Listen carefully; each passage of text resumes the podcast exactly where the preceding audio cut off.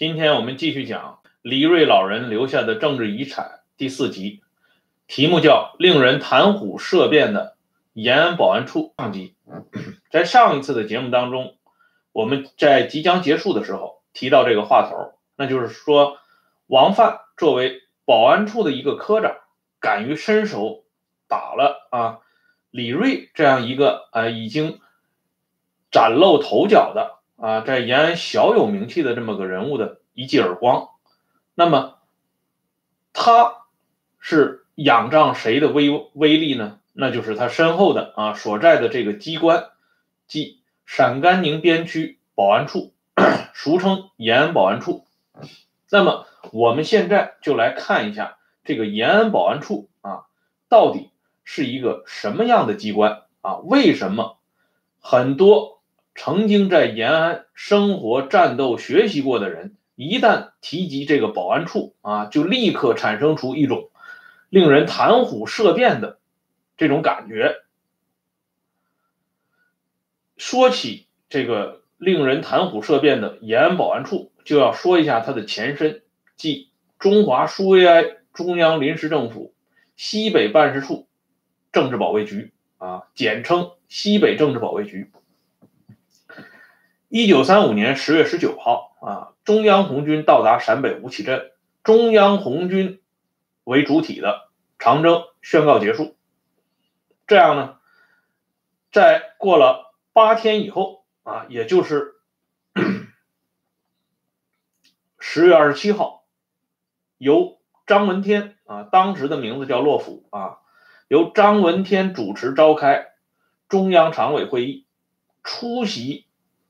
这次会议的有四位常委啊，记录上写的是骆伯周毛啊，就是张闻天、秦邦宪、周恩来和毛泽东。列席的包括彭德怀、王稼祥等人。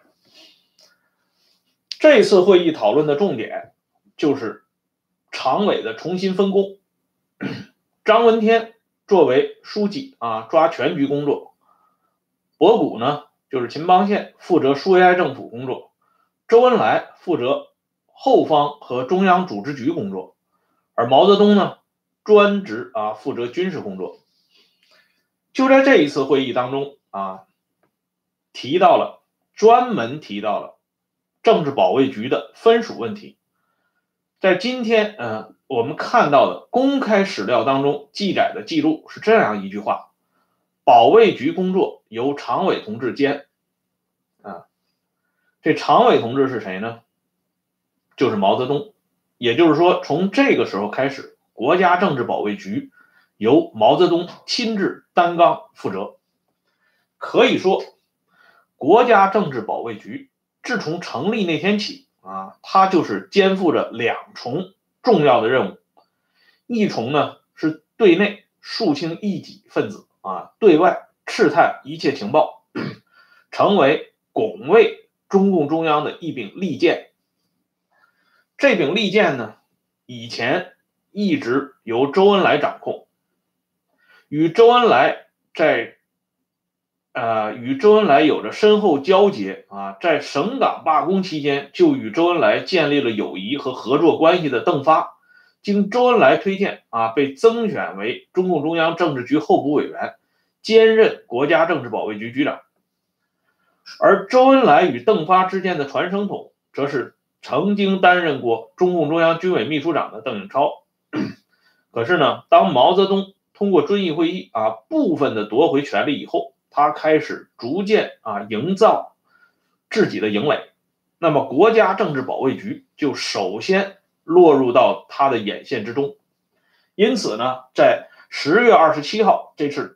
会议当中啊，进行常委分工合作的时候，毛泽东当仁不让的提出，国家政治保卫局工作应该由他来主抓，这样呢，便于啊开展军事工作。作为军事工作的一个重要辅助项目啊，应该如此啊。毛晚年曾经说过啊，在重大原则问题上从来没有谦虚过啊。这件事儿呢，也可以作为啊毛从来没有谦虚过的一个重要例子。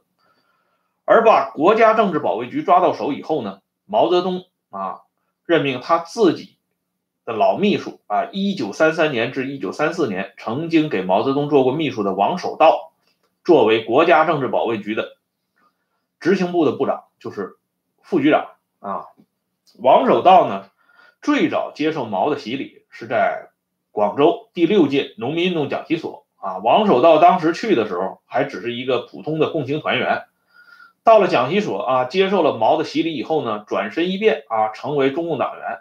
王守道晚年在回忆录当中呢，专辟一章啊，喋喋不休地讲述他是如何啊，在毛泽东的这个。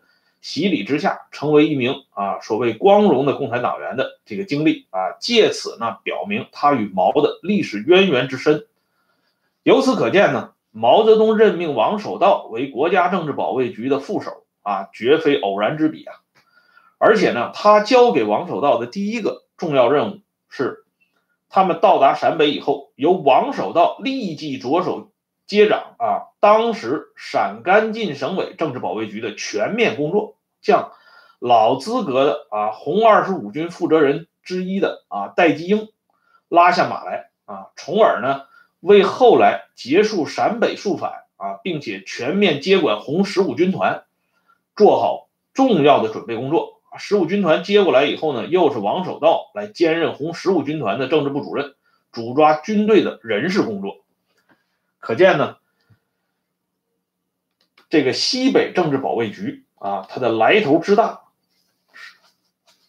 而改称西北办事处保卫局以后呢，保卫局局长由周兴担任。周兴是毛另外一个啊，在肃反阶段啊亲手培养起来的亲信人物。周兴是原。红一方面军肃反委员会主任兼秘书长李少九啊，亲自提拔讲业和推荐给毛泽东的啊，所以呢，毛泽东对周兴一直非常信任，把他当做啊第二个李少九来看待啊。西北政府的这个西北办事处的保卫局局长，当仁不让的就由周兴来担任。不过呢，毛还是留了一手啊，就是周兴虽然担任这个西北保卫局局长，可是呢。他却接受王守道的节制啊，在一九三七年啊，这个西北办事处的政治保卫局正式更名为陕甘宁边区保安处。在中共中央社会部成立之前，陕甘宁边区保保安处实际上还部分的承担了啊中共中央社会部的职能。等到中共中央社会部，也就是简称中社部这个机关成立以后呢，保安处与社会部互为表里，互为依托啊。保安处的重要成员包括处长、副处长啊，下边的科长及后来的局长，都是中央社会部的重要成员之一啊。中央社会部对。陕甘宁陕甘宁边区，它的公开治理啊，正是通过延安保安处来实现的。这个延安保安处啊，名义上叫处，实际上权力非常之大。那么，它为什么啊？处保安处的这个名字啊，可以说是直接从国民党政府系列当中扒过来的啊。一般的这个省政府，当时国民党政权当中，省政府下面都设保安处啊，也可以叫做保安司令部啊。但是呢，另外一层含义啊，则不完全是来自于国民党，或者说。它的最主要的内涵是抄袭自苏联啊，而且呢，这个保安处它的这个名称啊，糅合了苏联方面、国民党方面，甚至是中国历史上啊一些封建王朝的做法啊，可以说是一个三合一的这么个产物啊。我们就从它的这个名字啊来。解读一下，处啊，我们今天讲处，其实就是一个县团级啊。看起来啊不是那么显赫，可是这个处呢，实际的权力之大啊，是令人瞠目结舌的。我们来看苏联啊，苏共中央最高领导机关那就是中央委员会，可是呢，凌驾于中央委员会处啊，具体工作则是由书记处来主抓，这个书记处也是处啊，这是苏联的做法。那么国民党方面的做法呢，也有类似的地方，比如说在抗战期间啊，作为最高统帅部啊第一辅助机关的。国民政府军事委员会委员长侍从室啊，他的最具实权的两个人物是侍从室第一处主任和第二处主任啊。这个侍从室呢，也是以处的这种身份出现的啊。这是指国民党和苏联方面的。我们再来看中国历史上的啊，在南北朝时期啊，真正掌握朝纲啊，拨弄朝政、影响皇帝的。不是这些名义上的宰相啊，什么侍中啊、中书啊、尚书啊啊，或者什么大将军之类的，而是那些身份低微啊、名分极低的啊，比如说非常有名的一个官衔，在南北朝、南朝、宋朝期间屡次出现，叫员外陕骑常侍。担任这一职务的啊，戴法兴、朝尚之、远殿夫、杨运长等人，无不是啊历任皇帝。身边最顶尖的亲信啊，他们不仅可以左右宰相的臣服，甚至可以决定诸王的生死啊，直接参与啊皇帝的大计策划。而有保安处这个处的名称啊，延伸到后边，我们会看到啊。在毛泽东的诗词里边啊，描述昆仑的一首当中啊，曾经出现过这样的词句啊，就是卷起玉龙三百万，搅得周天寒彻。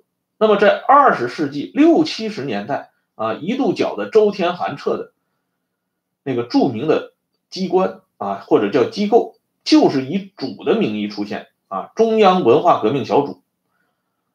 这个小组实际上比处还要低啊。而风靡在文革当中的几个著名的主啊，中央文革、中央军委办事组、中央组织宣传组，无一不是啊，令人谈虎色变啊，和这个延安保安处实际上是有着异曲同工之处。那么也就是说，后边的小组啊，也就是前边的处啊，那么。我们几次说到这个延安保安处啊，为什么让人谈虎色变？那就是因为抓到延安保安处里边的人，往往是生不如死啊。李瑞老人他在回忆往事的时候，对于延安保安处的这段经历，他是花了很大的时间啊，来不厌其烦的进行讲述。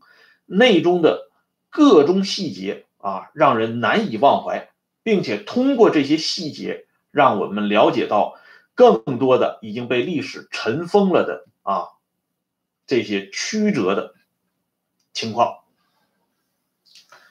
很难得啊。首先来说啊，抓进延安保安处的这些人的服饰、服装，嗯，这是一个极具代表性的东西。李瑞回忆啊。他们抓进去以后呢，原来的衣服通通要脱掉，换上保安处自行制作的制服啊，就是囚服，一水儿的黑色的衣服啊。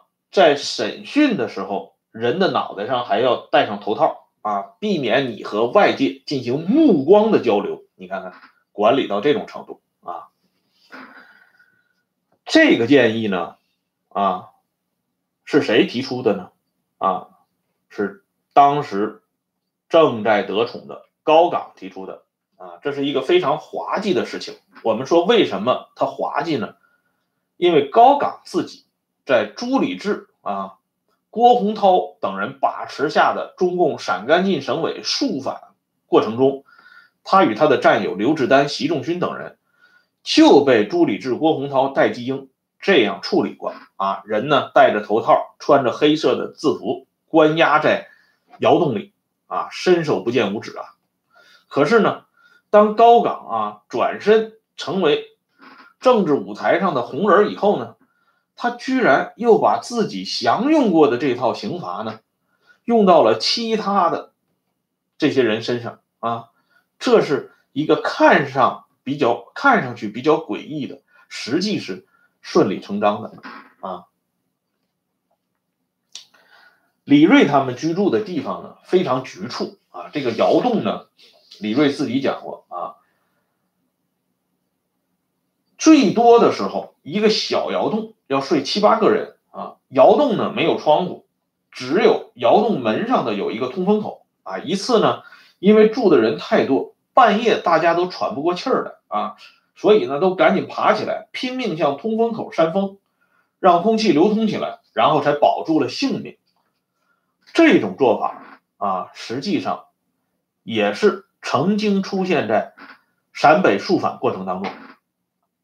据当时的当事人回忆啊，在陕北肃反的时候啊，当这个国民党军的飞机啊凌空飞过啊，投下炸弹的时候啊。保卫局的人专门把啊刘志丹、高岗、习仲勋这些啊被关押的人犯从牢房当中押解出来啊，然后大摇大摆的走在路上。为什么呢？当事人说了这么一句话，他说就是想让国民党军的飞机把这些人犯炸死。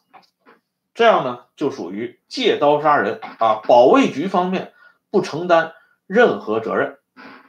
同样，这个窑洞啊，搞得这么局促，以至于人们在半夜里都喘不过气来啊，也是起到这样的能效和功力啊。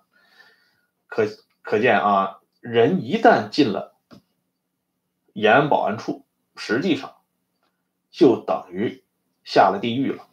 啊，那么在这个活地狱里边，给这些进来的人都准备准备了哪几道菜呢？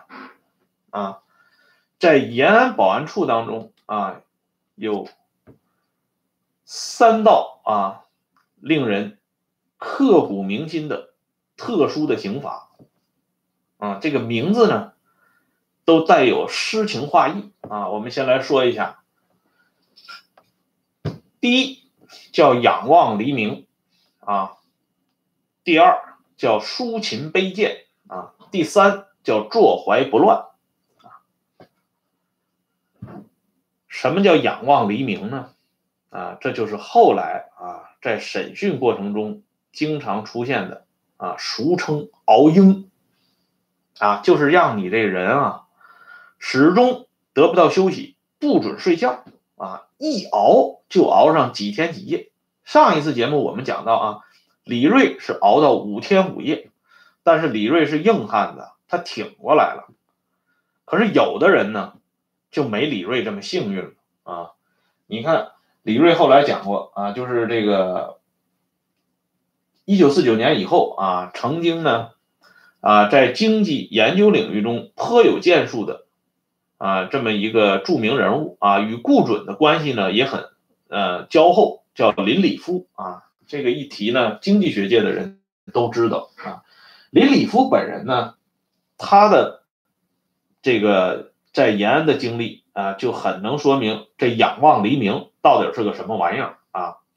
林礼夫本来是在上海搞地下党工作，可是他呢，这个到了延安以后呢。被当作特务嫌疑抓进来，理由是什么呢？是因为 当时上海的地下党组织被破坏的是七七八八啊，抓的抓，杀的杀。可是你林礼夫怎么居然能够这么幸运的活下来呢？而且呢，还能这么顺顺当当的到了延安呢？啊，那你是不是有点什么别的情况呢？啊，既然有了别的情况，你是不是应该到保安处说说清楚呢？就这样啊，这个。把林礼夫请进了延安保安处的窑洞里啊，请进去以后呢，给林礼夫整整关了七年啊，而且呢，林礼夫最多的时候是七天七夜得不到休息，啊，还有一个人啊，就是后来在八十年代啊做过电力部的啊，电力总局的副总局长叫何群博啊，他的遭遇呢，李瑞回忆啊，他是给熬了五天五夜，这何群博呢？熬了五天五夜以后呢，老何自己就说：“他说那个时候，那就是人家让我说什么我就说什么啊，让我承认，呃，什么特务啊，什么这个乱七八糟的东西，那都承认啊，就是为了想睡一觉啊。最狠的，这仰望黎明啊，李瑞举了一个例子啊，是一个叫金浪白的啊，东北人，他是。”十五天十五夜不让睡觉，啊，这个人呢，最后就是精神错乱。这仰望黎明啊，就是你天天都有仰望黎明的机会啊。这名字起的很好，但是这招非常之毒啊。第二个啊，叫抒琴悲剑。这抒琴悲剑呢，实际上呢就是捆绑。捆绑有两种方式啊，一种是用手铐。一种是用绳索，刚才我们讲到的这个林里夫呢，关了七年啊，中间呢就多次啊被用手铐给铐住双手啊，最后呢两个手都铐烂了。还有的呢是用绳索捆绑，这绳索捆绑啊捆到什么程度呢？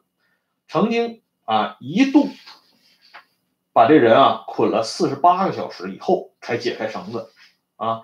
解开绳子以后呢，这个人的双手和指尖呢，全都成了暗紫色啊。两只手腕被绳子紧勒过的地方已经开始腐烂，这个绳子勒过的伤痕呢，一直一直到一九四九年以后啊，还没有消除。那么给这个人造成的这个心理创痛，那就更不要提了啊。抒琴背剑，这是。最狠的是第三个啊，叫坐怀不乱。当苏联覆灭以后呢，苏共的很多档案资料啊开始流散开来。苏共呢，相对来说还是属于比较有点底线的啊，特别是赫鲁晓夫和安德罗波夫这两任领导人对斯大林啊。比较讨厌，所以呢，斯大林时期搞大清洗的这些数反资料、史料、档案材料都被完整的保存了下来。前苏联当时有一个著名的历史学家啊，是兄弟俩，叫麦德韦杰夫，他们曾经啊专门写过一系列的著作，控诉啊苏联的大清洗，在他们的这个回忆当中。有一篇文章，讲述当时啊苏苏联内务人民委员部曾经创设的一个刑罚，是非常残酷的。他这个刑罚是什么呢？让这个人啊不穿任何衣服，站在冰凉的水泥地上啊，一站就是若干天若干夜，动一下打一打一次啊。这个人呢啊站了若干天以后呢啊。这个情况，他招了没招这不重要，关键是这个人被放出去以后啊，仅仅活了三年不到的时间就死了。也就是说，这种长时间的站立啊，给这个人造成的啊内部的伤害是相当之大的。而这个刑罚呢，当康生、施哲这些人啊，在苏联格波乌系统，也就是内务部系统学习的时候。啊，是专门取了经的，而他们取了经之后呢，回到了延安啊，进行提炼和提纯，啊，这就发明了另外一种刑罚，叫坐怀不乱。刚才我们讲到这个人，他是站在水泥地上啊不动，到了延安保安处呢，改成坐的了啊，你不用站的，你坐在地上，坐在这个水泥地上啊。或者土地上就这么坐着，啊，看起来很人道吧？但是残酷也就在这里。这个细节呢，啊，是多亏李瑞老人提到的。他说，后来在新华社供职的这个方石啊，方石曾经跟李瑞讲过这么一个事儿啊。方石呢，原来在整风的一开始的时候，还曾经被委以重任啊，担任这个组长。可是后来呢，就被怀疑上了。怀疑上以后呢，就把他诱骗到保安处啊。方石一开始呢，进了保安处以后，还以为自己是被冤枉的啊，没有当回事儿。然后呢，人家就处以他这个坐怀不乱的刑罚，方石也没有当回事儿。可是这个时候呢，有一个老犯人，就是一九三八年关进来的。因为这个时候呢，李瑞回忆他们被抓的时候，已经是一九四三年了啊，就是说在这里已经关了五年多的一个老犯人。这个老犯人呢，他有一个特殊的经历啊，他曾经啊，在这个共产国际搞刑法工作啊，就是说比较熟悉这个苏联的这套搞法啊。这个老犯人告诉方石啊，他说你呢要做好长期的准备啊，审讯的时候啊，你要在棉裤屁股的那个地方多塞一点棉花。哎，方石就不明白为什么要这么做。啊，然后这个老人呢就告诉他，他说你呀，人家审你的时候，屁股坐在地上是不准你动的，这样一直坐下去，你的屁股会坐烂的。这个刑法啊，真正的是杀人不见血啊，坐在地上，最后把屁股坐烂了啊。方石呢，这回倒不嘻嘻哈哈了啊，他按照这个老人的这个说法，自己去搞了一点这个棉花垫到了屁股底下，这样呢，虽然避免了屁股被坐烂啊，可是呢，没有避免另外一种暗伤啊，那就是说，方石到了晚年啊，他这个在延安保安处的这段特殊的经历，给他造成了特殊的啊疾病。这个例子啊讲过来。这个保安处的三道菜啊，硬菜啊，啊，我们今天说起来，怎么能不感到脊背发凉呢？啊，这三道菜，啊，除了这个捆人和这个戴手铐的啊，是你能够看得见的这种肉刑啊，而另外两道菜仰望黎明和坐怀不乱啊，比起那是那些什么灌辣椒水啊、上大褂呀。老虎凳啊，什么针扎指甲，什么这些东西，表面上看起来啊风平浪静，实际上是暗涛汹涌啊啊！而且呢，真正是毁人不倦的啊，那是孜孜不倦啊啊！鲁迅以前不说过吗？中国人啊，独能在这些方面啊有自己的发明和创造。这句话说的确实是很有道理。康生这些人啊，把这个在苏联啊内务部审查的已经是很严酷的这个刑法啊，嫁接到延安之后呢，居然还能升华到这个程度啊，可想而知，当时延安保安处啊是一个什么样的啊惨象。但是啊，我们说，但是你听了这三道啊开胃菜以后啊。你感到可怕了，可是更可怕的还在后边，啊，那就是说，他们对那些自认为啊有严重特务嫌疑的人，他们要采取更加残酷的精神折磨和肉体折磨。那么他们采取了哪些的啊残酷的折磨呢？我们在下一期的节目当中将继续给大家讲述，欢迎大家收看订阅。温相说党史，谢谢，再见。